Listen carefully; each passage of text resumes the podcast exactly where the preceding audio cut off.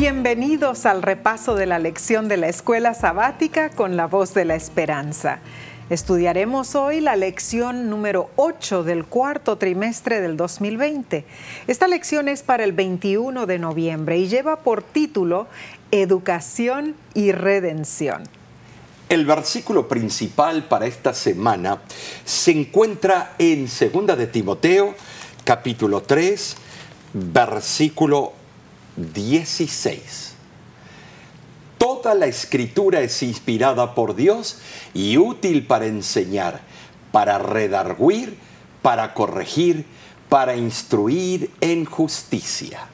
Bueno, en realidad la historia de toda la Biblia es esencialmente una invitación, ¿no es cierto? una invitación a conocer a Dios, a comprender su voluntad. Es la carta que Claro, claro. Por cierto, Aprender a conocer a Dios es nuestra principal respuesta a su gracia. No podemos ganar esa gracia, pero podemos aprenderla. ¿Y qué es la educación cristiana sino la educación que nos enseña acerca de esta gracia?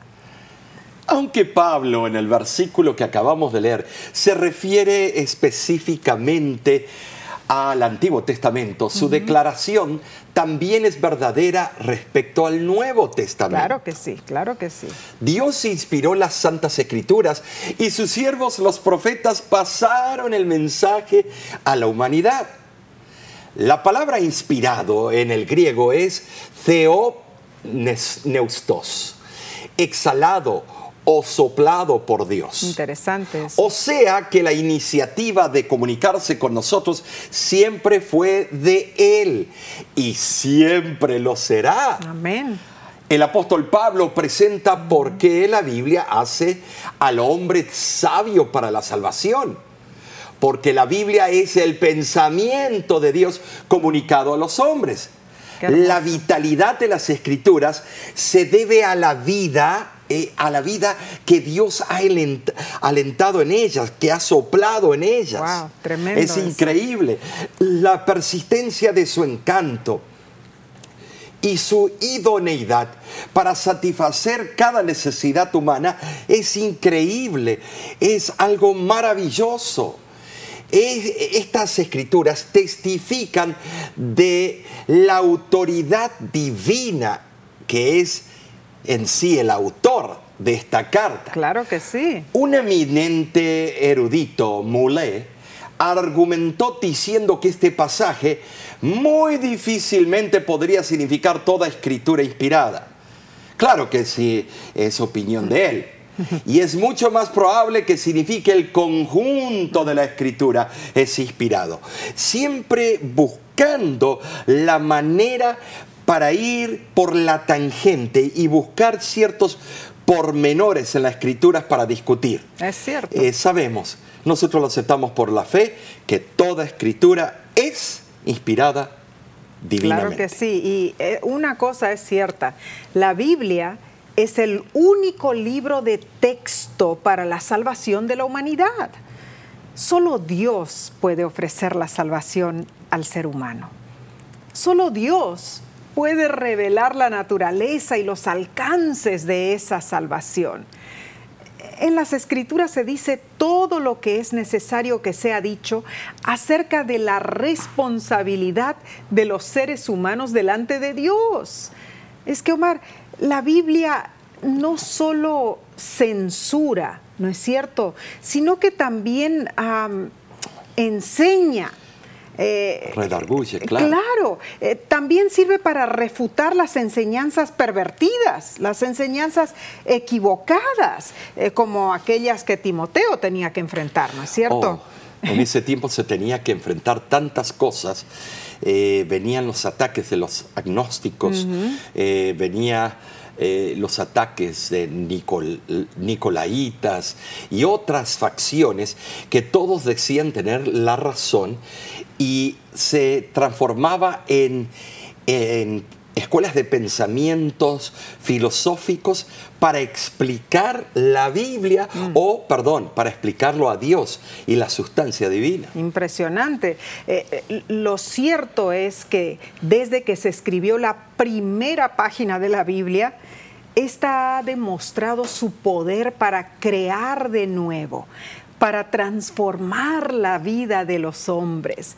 Así como a un niño se le enseñan las responsabilidades básicas del ser humano, así también el cristiano encuentra en las sagradas escrituras aquellos principios que le ayudarán a crecer hasta convertirse, como dice en Efesios 4:13, en un varón perfecto a la medida de la estatura de la plenitud de Cristo.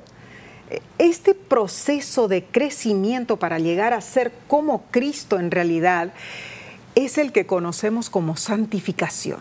O sea, es una preparación que continúa toda la vida. Ahora, eh, la palabra justicia tiene un significado, una connotación muy interesante que, se usa en el versículo de memoria para mm. esta semana. En el original griego es dikaiosun, mm. que significa calidad o condición que Dios puede aprobar. Mm. Solo la Biblia presenta una conducta para la vida que Dios puede aprobar. Claro. Los que sinceramente deciden, claro. En realidad ningún otro libro puede hacer eso, porque si Dios lo aprueba es porque la Biblia así lo enseña. Claro, exactamente. Eh, vemos nosotros, eh, eh, vemos nosotros que los que sinceramente deciden ser conocidos como hijos de Dios son los únicos que realmente permiten que las escrituras desarrollen en ellos su cuádruple función de enseñanza. Mm. por ejemplo, enseñar, redarguir, corregir e instruir ¿Cómo se presenta en 2 de Timoteo 3:16. Así es. Al seguir fielmente las instrucciones de la Biblia, serán conocidos por todos como hijos de Dios.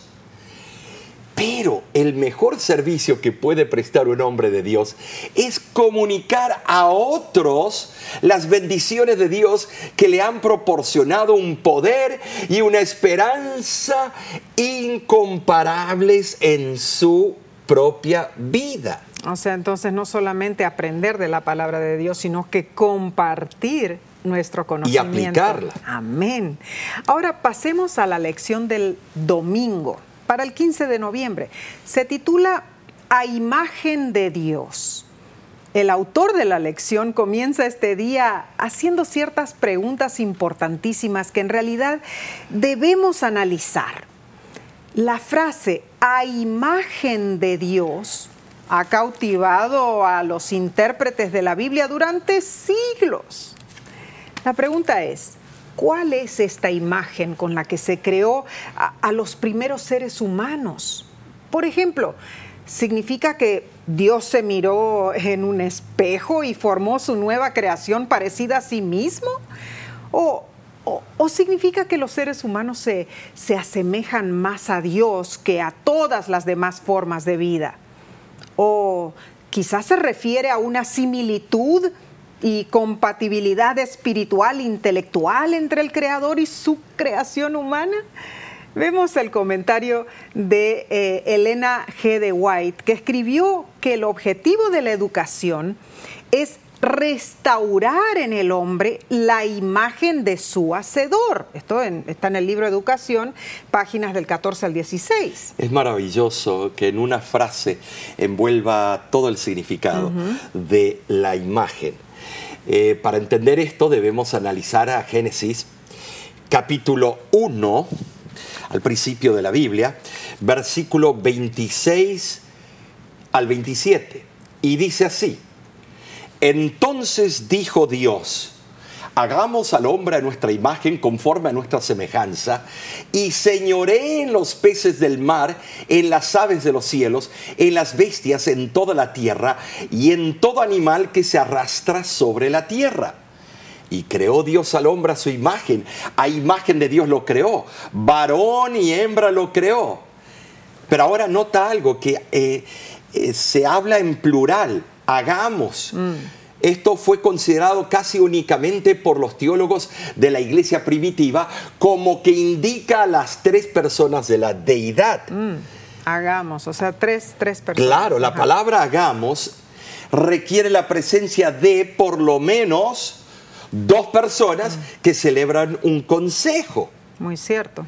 Claro, las declaraciones de que el hombre había de ser hecho a nuestra imagen y fue hecho a imagen de Dios, llevan a la conclusión de que los que celebraron el consejo deben ser personas eh, de la misma deidad. Con un mismo plan de, Con un de mismo creación, plan. ¿no? Ahora, la palabra hombre es Adam en el hebreo. La misma palabra empleada para nombrar al padre de la raza humana. Su significado se ha explicado de diferentes formas. Describe ya sea su color, Adam, ser rojo. La única vez que se me menciona a los seres eh, de piel roja, si agarramos esa O sea, interpretación. ¿será la piel o el cabello de él que era Eh, rojo? eh, no sé. Lo que sea habrá sido hermoso igual. Claro que sí. Adán ser rojo o su apariencia de una raíz arábiga que significa brillar, haciendo de Adán el brillante. O su naturaleza como la imagen de Dios de Dam, semejanza. Y lo que es más probable, su origen, el suelo de Adamaj, el del suelo. Todo esto en el hebreo. Patriarcas y profetas lo explica así. El hombre había de llevar la imagen de Dios tanto en la semejanza exterior como en el carácter. Tremendo. Esa imagen se hacía más evidente en términos de su naturaleza espiritual. Claro. Vino a ser un ser viviente, dotado de libre albedrío, una personalidad autoconsciente, no autómata con un microchip. Dios tenía el plan, sí, de que el ser humano sea su representante y para ser representante tiene el derecho a elegir entre dos polos opuestos. Y hacer sus propias decisiones, lógicamente. Eh, una autora dice hacer el virrey o visrey De Dios. de Dios aquí en la tierra, Wow. sobre este planeta. Es digno de notarse el uso de singular su, o sea, a su imagen. El plural hagamos del versículo 26 revela que la deidad posee pluralidad en la unidad que hay entre ellos, al paso que el versículo 27 hace resaltar que la pluralidad de Dios no niega su unidad. Evidentemente en sí, vemos nosotros, Dios planificó este proceso de educación que conocemos también cuando al distinguirnos de muchas otras formas de vida, nos hizo a su imagen. Wow. Es interesante, lo hizo para poder enseñarte a ti y a mí. Esto es increíble. Ahora, lo hizo para que podamos aprender de Él hasta que su imagen, o sea, su mente, se refleje en la nuestra. O sea, su carácter Claro. reflejado en el nuestro. Mm, tremendo Es eso. impresionante. Eh, eh, Es un profundo pensamiento en realidad. La historia de la redención es una educación que comienza con la creación del ser humano, va hasta la encarnación, pero ahí no para. No. De la encarnación sigue hasta la recreación. Amén por eso. Amén. Bien lo menciona la lección que Dios es, es un maestro y el cielo es una escuela por la eternidad. Qué concepto maravilloso este en realidad, Omar. La escuela primaria y vamos a ir a la escuela secundaria. Wow. A la prepa. al O sea, Dios siendo nuestro maestro, ¿no es cierto? Y, y vemos esta manera de enseñarnos a través de lo que Él escribió por sus profetas Claro. inspirados, ¿no es cierto? En la palabra de Él, en las santas escrituras. Entonces todo es como, como un aula de aprendizaje para nosotros, ¿no es cierto? Amén. Tomar esto en serio, pensar en la maravillosa historia de nuestra redención y la forma como Dios lo puso en una eh, eh, en un paquete especial en la Biblia. Y, y lo podemos comprender. Muchas personas lo hacen como que ah, es algo demasiado complicado. No, no lo es. Pero en realidad, este, si pedimos al Espíritu Santo que nos guíe, el estudio de la Biblia se nos va a facilitar. Inclusive entenderemos mensajes que quizá antes los habremos leído y se nos pasó por la mente como si nada. Me acuerdo la semana pasada mi mamá me llamó y me dice, sí, acabo de leer el libro de Deuteronomio. Dice, y no me acuerdo qué qué capítulo era, pero ella me mencionó, estaba leyendo del capítulo tal al capítulo tal, y es la primera vez que veo que Dios no solamente daba las leyes a los, al pueblo de Israel, sino que se preocupaba por cada necesidad de ellos como un padre se preocupa por sus hijos. Yo le digo, mami, la palabra de Dios es clara en eso. Ella dice, lo leí tantas veces, pero es la primera vez que realmente se registra en mí mente. Por eso es saludable que eh, muchas veces en nuestra vida le, hagamos el año bíblico. Claro. Para repasar los conceptos y agarrar lo que pasamos por alto en las otras veces que leímos la Biblia. Claro que sí. Ahora, eh, vamos a entrar al repaso del día lunes, pero antes tomaremos una corta pausa. Volvemos en un instante, no te vayas.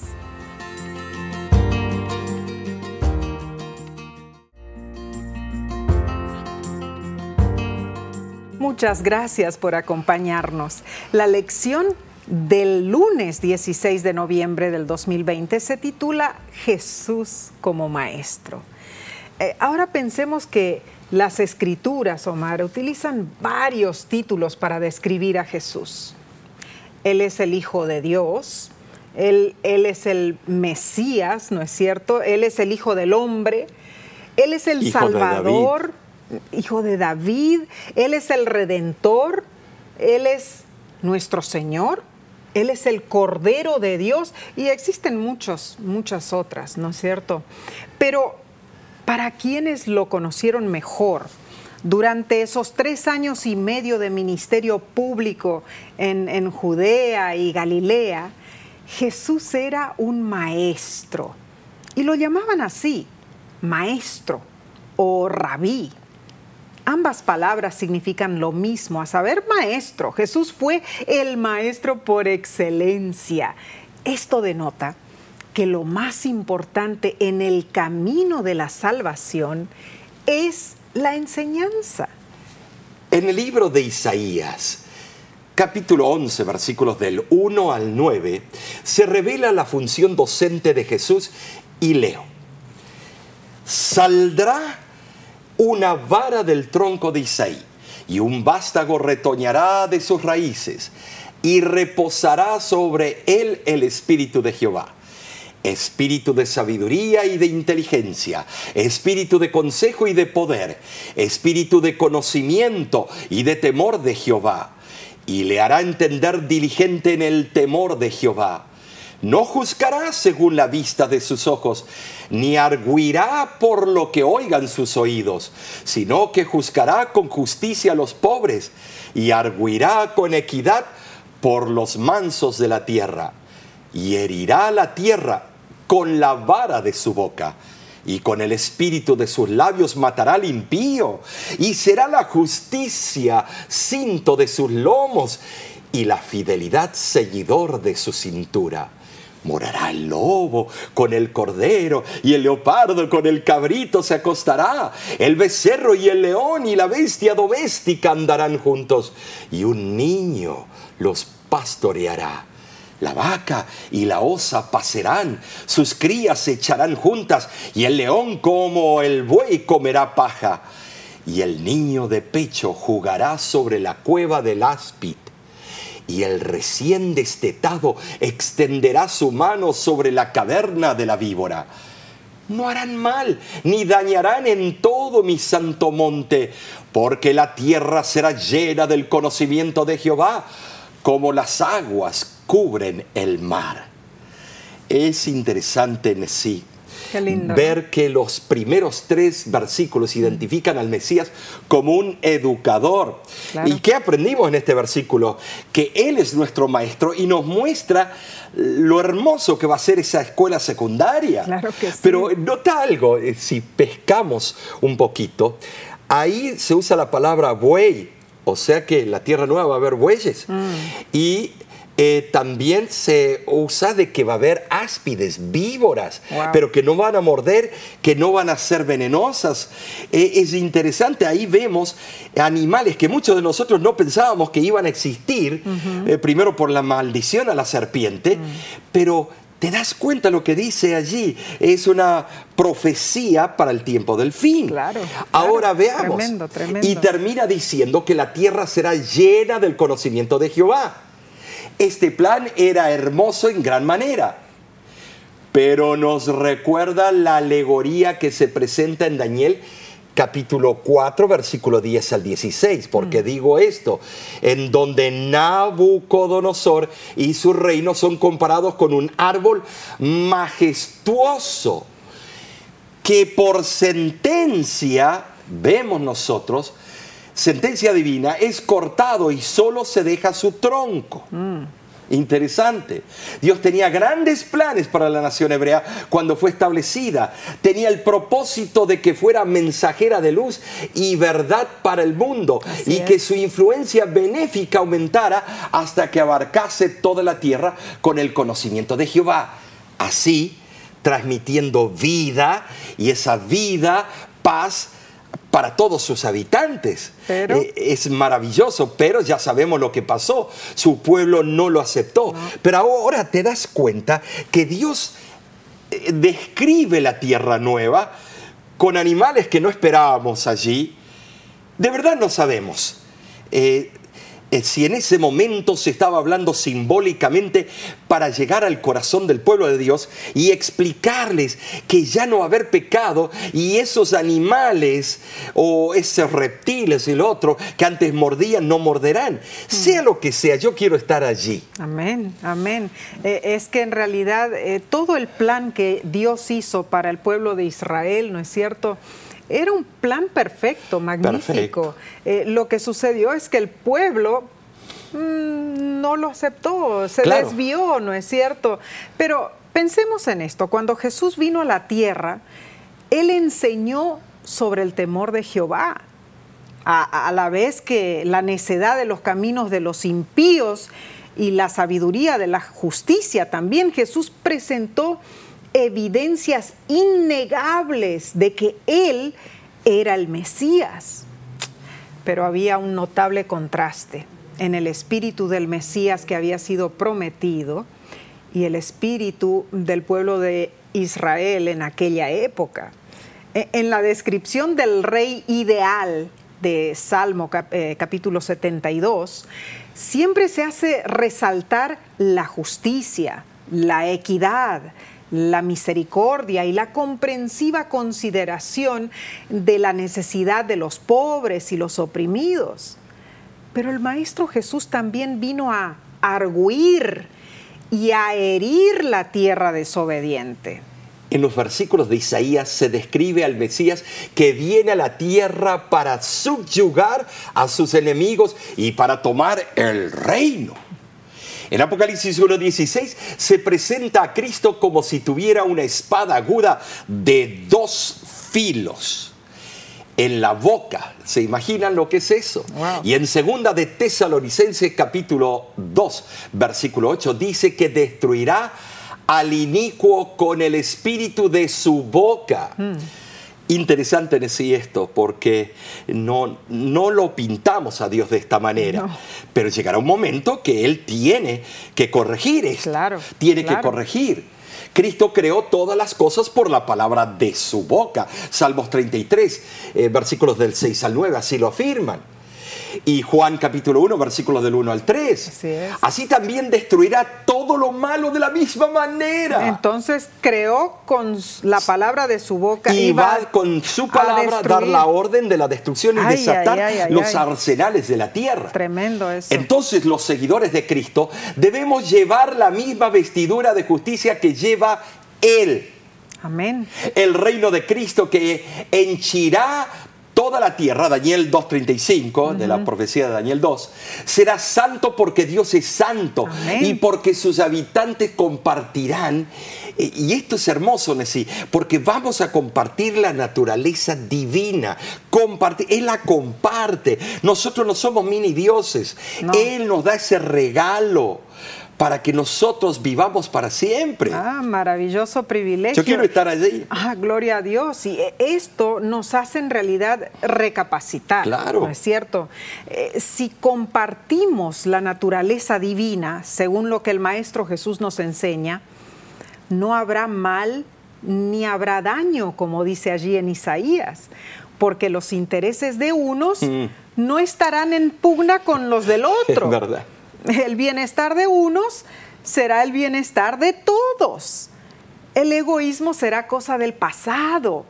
El único pensamiento del hombre será hacer el bien a su prójimo y vivir para la gloria de Dios. Ay, Si qué eso hermoso existiera hoy, será eso, sí, eh, si eso existiera hoy, no habría guerras, no tendríamos necesidad de policías porque, eh, porque no habría crimen, todos Claro. respetarían la luz de tránsito. Eh, nosotros los latinos, cuando vemos que el- está la luz verde y se prende la luz amarilla, no significa vayamos a parar. No. para nosotros es apriétale. en verdad, esta es una verdad punzante y real. Así es. En el comentario bíblico adventista, en la parte de Isaías, el volumen, a donde habla de Isaías, capítulo 11, comenta que en todas partes de la tierra se mostrará ante hombres y mujeres que Cristo, el Mesías, es el medio para ser salvos del pecado. Esto es un hecho. Los mensajeros de Cristo se presentarán ante la gente como representantes de Él que señalan a Jesús como porta estandarte para guiar a las gentes por el camino de la luz y la bendición. Ahora, sí, los que se hallan eh, a Cristo o que hallan a Cristo, perdón, o que van a Cristo, encuentran paz. Eh, Tú y yo sabemos eso en, en mi experiencia personal, paz y descanso, una paz que el mundo no puede dar. Hay cánticos que han sido hechos, Claro. himnos, eh, y que los impíos nunca pueden conocer. Nunca. Porque los impíos dicen paz. Eh, hace unos días atrás se habló de la paz de los Estados Emiratos Árabes con Israel. Mm. Es una gran noticia que salió en CNN, en M- eh, NBC. Eh, y yo te voy a Entonces, decir, paz, Messi, paz por adelante y por atrás. pero tesalonicenses, claro, paz, paz dirán por delante y por atrás se están armando para la guerra. Wow, wow. Eh, están felices en Israel, cuídense. Pero entonces la paz que de Cristo es la paz verdadera. Es la paz que cuenta. Claro. La más bienaventurada vivencia que el hombre puede disfrutar es la del descanso que Cristo ofrece. Amén, amén. Descanso de las cuitas y las cargas del pecado. Así podrá el hombre encontrar en este mundo una breve y feliz anticipación de la gloriosa paz del descanso del mundo eterno.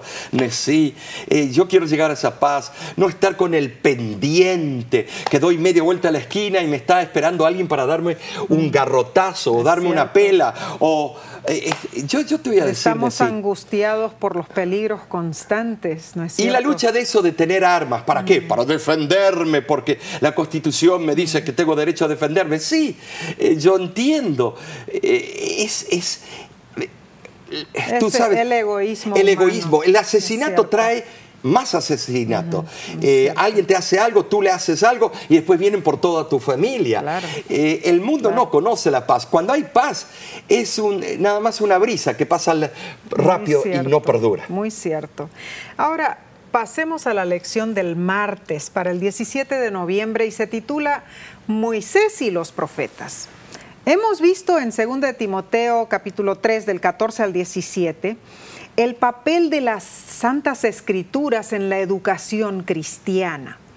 La palabra para la primera parte de la Biblia, o sea, la Torá, a veces se traduce como la ley, en parte porque hay muchas leyes en esos libros. Pero Omar, la Torá eh, en realidad eh, significa enseñanza o instrucción. Y también vemos de parte de Moisés, ¿no es cierto? En Deuteronomio capítulo 17 allí, instrucciones que él dio para elegir a sus líderes que gobernarían la nación. O sea que todo se basa en leyes. Eh, la parte restante del Antiguo Testamento se llaman los escritos en hebreo está llena de ejemplos de diferentes maestros, de alumnos, algunos con mucho éxito, ¿no es cierto? Eh, otros no tan exitosos. Eh, todo esto viene con sus experiencias educativas. Como Balam. Ah, vemos eh, varios ejemplos. Ejemplos de éxito educativo en estos libros serían, yo diría, Esther, ah, Ruth, ¿no es cierto? Quizá también Daniel y Job. entre los fracasos, estarían los cuatro amigos de Job, yo diría. Es cierto. Por supuesto, el libro de Salmos es, es, un himnario, pero este incluso tiene al menos tres salmos que son educativos, como el Salmo 1, Salmo 37 y Salmo 73, la educación en la Biblia. Eh, a mí me encanta el Salmo 37. Hermoso. En el libro de Segunda de Timoteo también vemos que estas enseñanzas del Evangelio que se encuentran en la Biblia no solo convencen de culpa a la mente, sino que reconfortan el corazón. ¿Sabes, Nesí? Las experiencias eh, personales, tuya, mía, de esos eh, seres de la Biblia, claro. expresan o apoyan la, validez de los principios evangélicos. Así es. Y también aumentan la confianza para enfrentar el futuro. Mm. Muy cierto. El griego usa el plural, las cosas que has aprendido. Muchas cosas, no una. eso le dijo a Timoteo. Claro, claro. Las cosas que has aprendido. Indicándole a Timoteo que él había aprendido más de una cosa había recibido muchas instrucciones y bendiciones. Claro. claro, Timoteo tuvo la suerte de haber sido enseñado por su piadosa abuela Loida mm. y por su madre Eunice. En el capítulo 1, versículo 5 así lo afirma. Y además por Pablo y los otros apóstoles. Mm qué maestros. Mm, no nosotros dos. Una base tremenda. Una base impresionante. Algunos creen que la expresión de quién has aprendido se refiere a las Sagradas Escrituras, capítulo 3, versículo 15, porque cualquier autoridad que poseyeran Pablo o la madre o la abuela de Timoteo dependía finalmente de las escrituras que tenían en ese momento, no de ellos. Claro, o sea, definitivamente esas personas le enseñaron a Timoteo con el conocimiento que ellos tenían de la palabra de Dios. Y, y recuerda que en ese tiempo no estaba todavía el canon bíblico del Nuevo Testamento. Estaba refiriéndose las escrituras al Antiguo Testamento. Así es. Solo las escrituras proporcionan la vida y el fundamento inmutable para la convicción y la seguridad. Amén. Los padres judíos fieles comenzaban a enseñar a sus hijos las verdades del Antiguo Testamento a la edad de cinco añitos, Nesí. Cinco, algunos dicen cuatro, otros oh, cinco. cinco. Yo te voy a decir algo, los grandes tenistas, eh, jugadores de golf, eh, peloteros, eh, los que juegan al básquetbol, comienzan esa edad. Eh, vimos el otro día un pianista, una pianista coreana, ¿te acuerdas? lo vimos en YouTube. Pequeñita. cinco años y ya estaba tocando piezas de concierto. Tremendo, Beethoven y otras cosas más. Es, impresionante. El propósito esencial de la Biblia no es únicamente registrar historia, ni siquiera describir la naturaleza de Dios. La Biblia fue escrita para mostrar al ser humano cómo pueden ser salvados de sus pecados. Gloria a Dios, porque yo necesito de eso. No sé tú. Porque si vas a ser maestro de escuela sabática o vas a enseñar o compartir esta lección, eh, tú eres el primero que deseas ser salvo de tus pecados. En el mundo hay muchos escritos que pretenden ser sagrados, pero la Biblia es el único libro que indica con seguridad el camino de la redención del hombre. Así es.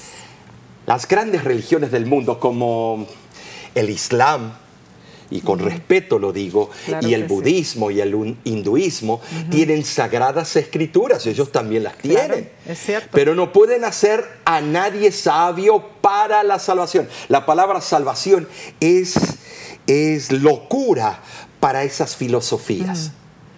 Eh, uno, se, uno se rige la vida y hace bien las cosas o mal.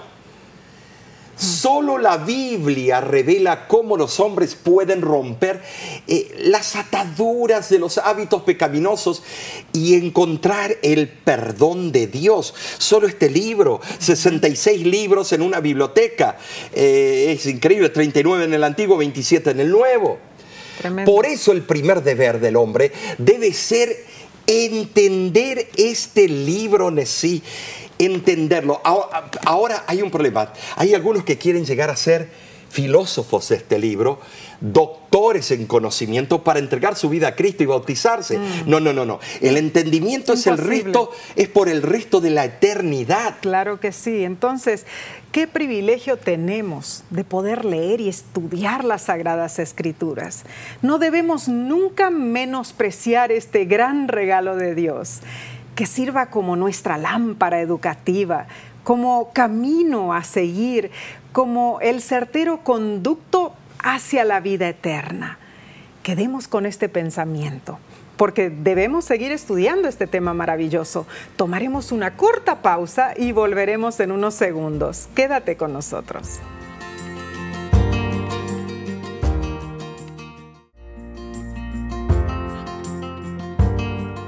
Te agradecemos por acompañarnos en este precioso estudio de la lección de la escuela sabática para el cuarto trimestre del 2020.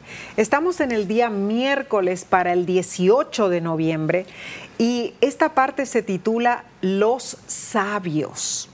Ahora pensemos, las palabras escuela, estudio y educación se entienden claramente en la, en la actualidad, pero no son muy comunes en la Biblia, ¿verdad que no? Hay una palabra sabiduría o sabio que es mucho más común en la palabra de Dios. Es que, Omar, según la Biblia, la sabiduría es el, el sinónimo, ¿no es cierto?, de nuestra educación actual. Es algo que uno aprende de parte de los padres, de los maestros, especialmente cuando somos niños, cuando somos jóvenes. Así vemos en eh, Eclesiastés capítulo 12, versículo 1, ¿no? Sin embargo, en realidad una persona acumula sabiduría a lo largo de toda la vida. Ahora, la, la sabiduría generalmente tiene un lado práctico. Por ejemplo, aprender de las hormigas que recogen en el verano para así tener suficiente provisión para el invierno, como lo explica Proverbios 6 del 6 al 8. Y en Primera de Reyes sí expande un poco esto. Claro. Eh, capítulo 4, versículo 29 al 34 menciona lo siguiente. Veamos.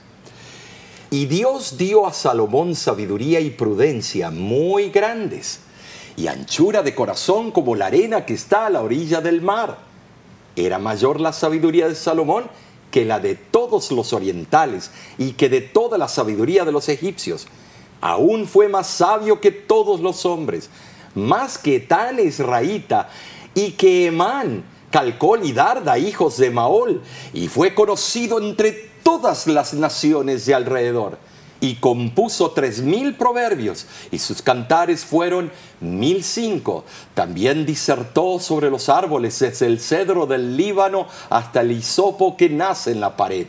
Asimismo disertó sobre los animales, sobre las aves, sobre los reptiles y sobre los peces. Y para oír la sabiduría de Salomón, venían de todos los pueblos y de todos los reyes de la tierra, a donde había llegado la fama de su sabiduría. La sabiduría es adecuadamente un atributo de Dios y es impartida al hombre. Eh, eso lo vemos en Santiago capítulo 1, eh, versículo 5. O sea que es como un regalo de Dios, Es un, un don regalo, de Dios. Es un ¿no don de? Dios. Una sabiduría tal tiene que ver tanto con el carácter como con el intelecto. Mm, tremendo. Ahora, la sabiduría de Egipto era famoso, famosa en todo el oriente. Incluía astronomía, medicina, arquitectura, matemáticas, música, pintura y filosofía mística. Se ha preservado toda una riqueza de la llamada literatura sapiensal de Egipto. Ay, gracias por eso. Pero la sabiduría de Dios está preservada en sus sagradas escrituras y en la naturaleza, y yo diría por la posteridad.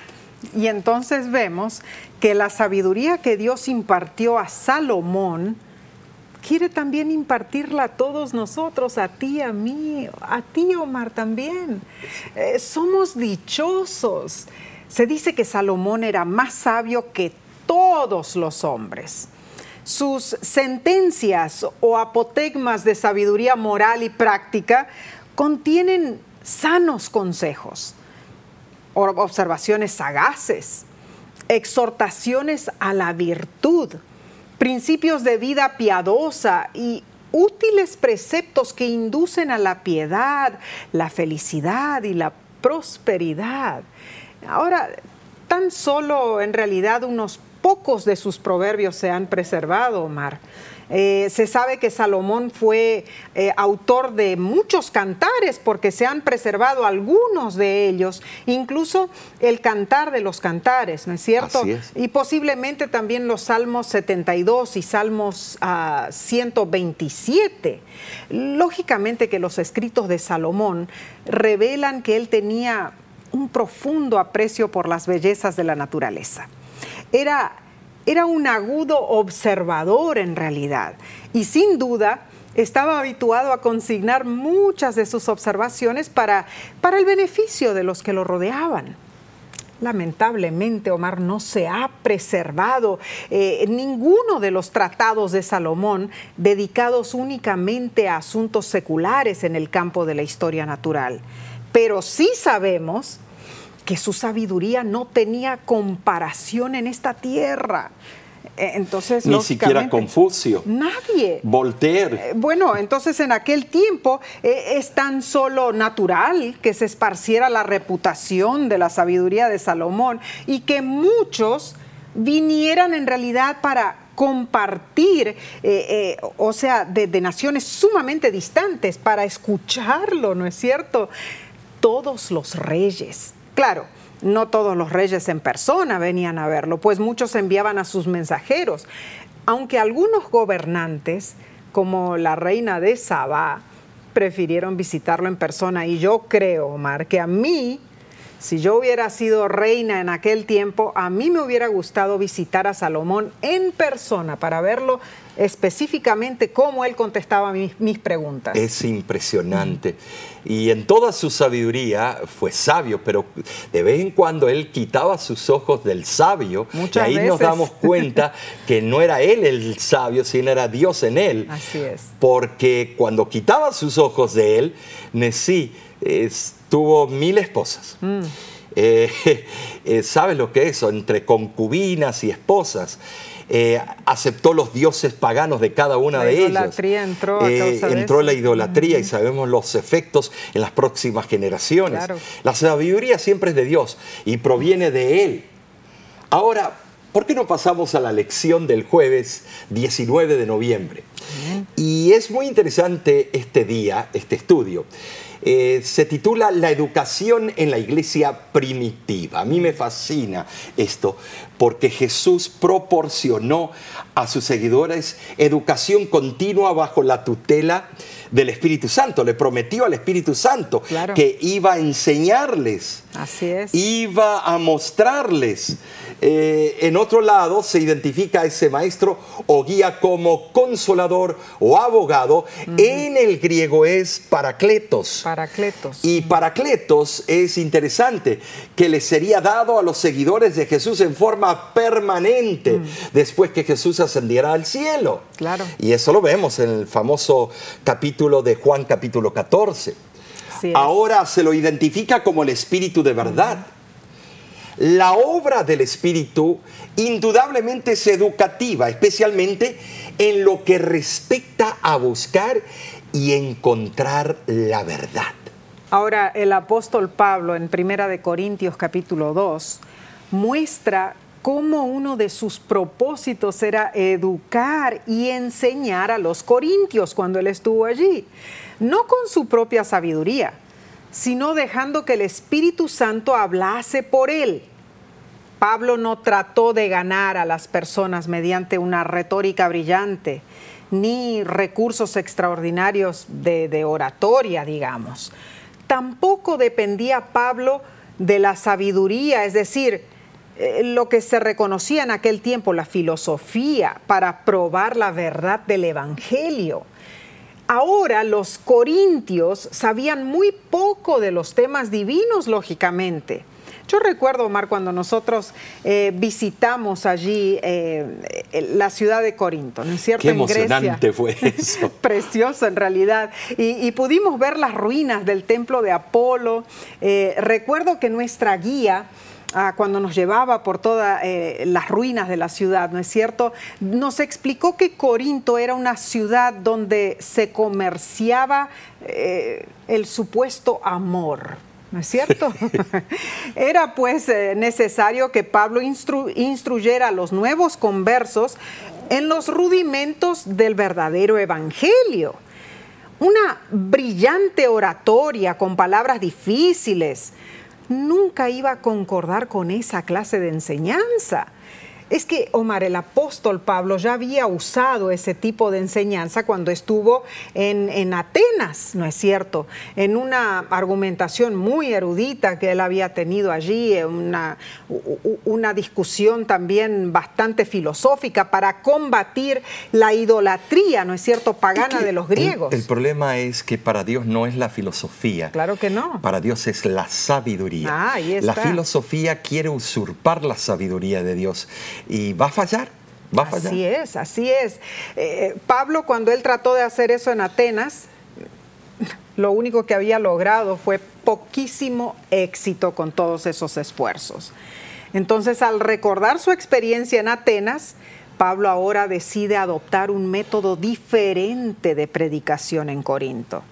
Interesante porque, porque su plan eh, era evitar las discusiones propias de un erudito y los argumentos sutiles y en su lugar presentar el sencillo relato de Jesús y su muerte expiatoria. O sea, de que eh, fue algo tremendo lo que él utilizó. El verdadero ministro de Dios siempre está consciente de sus propias limitaciones y debilidades.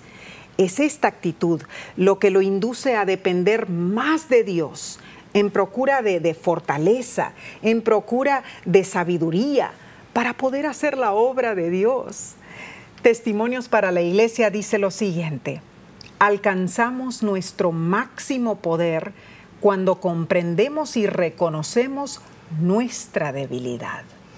Debemos notar que ni en las discusiones privadas ni en la predicación pública dependía Pablo del poder persuasivo del razonamiento humano. Él no procuraba cautivar y hechizar a sus oyentes eh, con el estilo eh, de una filosofía sutil que tanto agradaba a los griegos. Mm. Eh, la presencia de los dones del Espíritu era una demostración de la verdad del Evangelio predicado por Pablo. ¿sí? Eh, él no, se interesaba que eh, Aristóteles hablara por él, que Platón. No, él quería que el Espíritu Santo tomara posesión de él y la sabiduría de Dios se haga manifiesta. Amén. Pero el milagro máximo era la conversión a Cristo de muchos corintios procedentes del paganismo. Así es.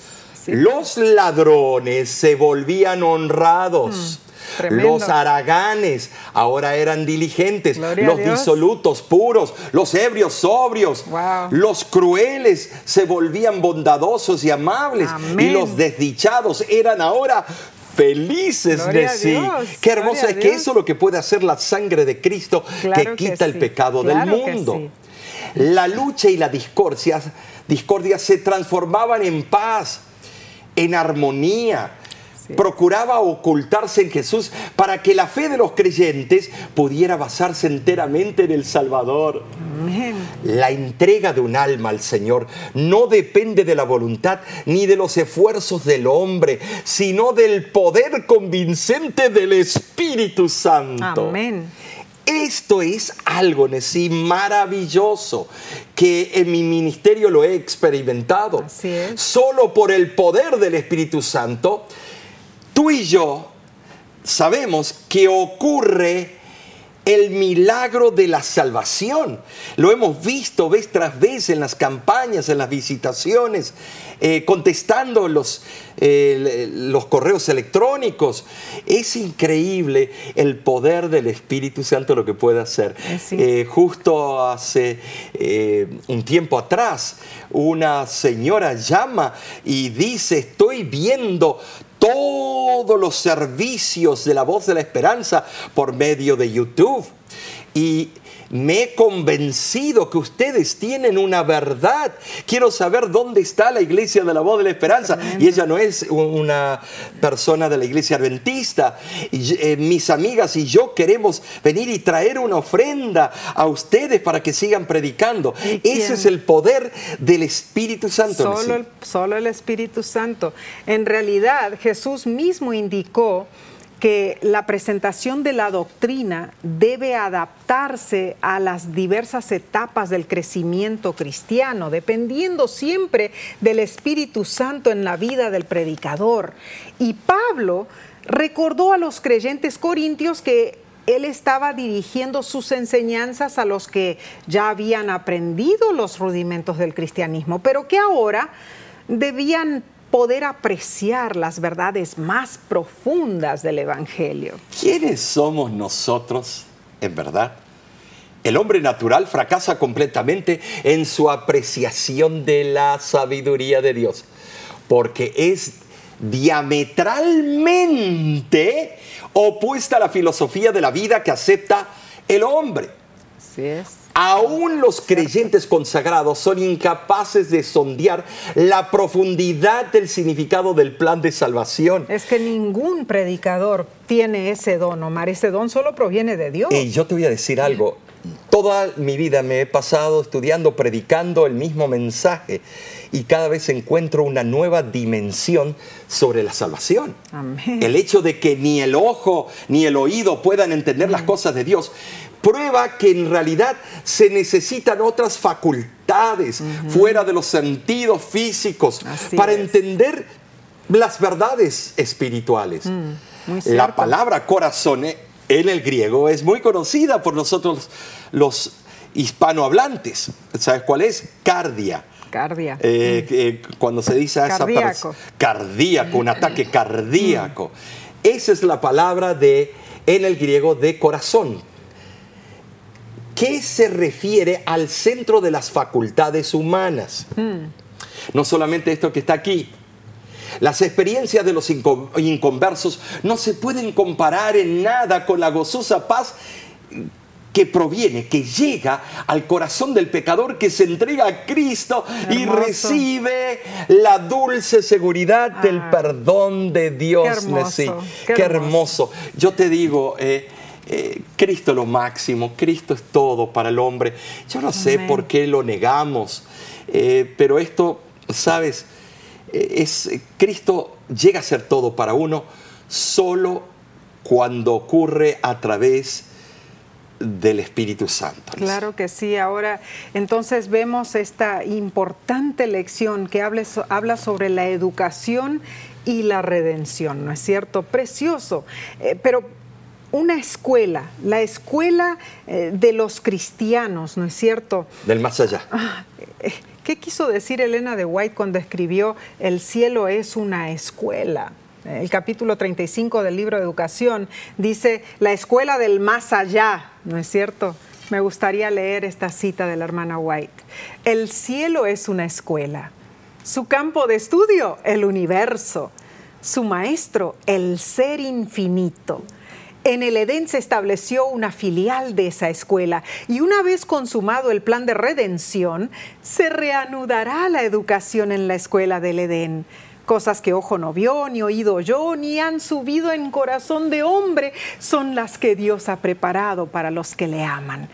Únicamente por medio de su palabra se puede obtener el conocimiento de estas cosas y aún así se obtiene solo una revelación parcial.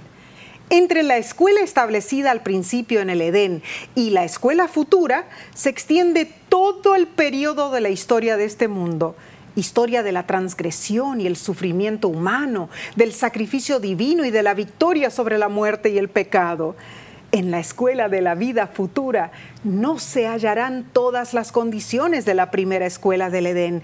Ningún árbol del conocimiento del bien y del mal ofrecerá oportunidad a la tentación.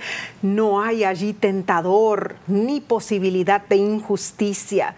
Todos los caracteres habrán resistido la prueba del mal y habrán dejado de ser susceptibles a su poder.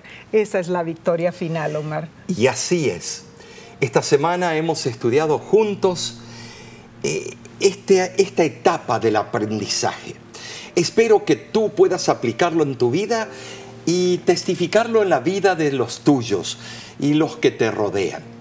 Y deseamos nosotros que tú te unas de vuelta con nosotros la próxima semana en este mismo canal, a donde estudiaremos el repaso de la escuela sabática. Te esperamos y es nuestro deseo de que Dios te bendiga a ti y a los tuyos.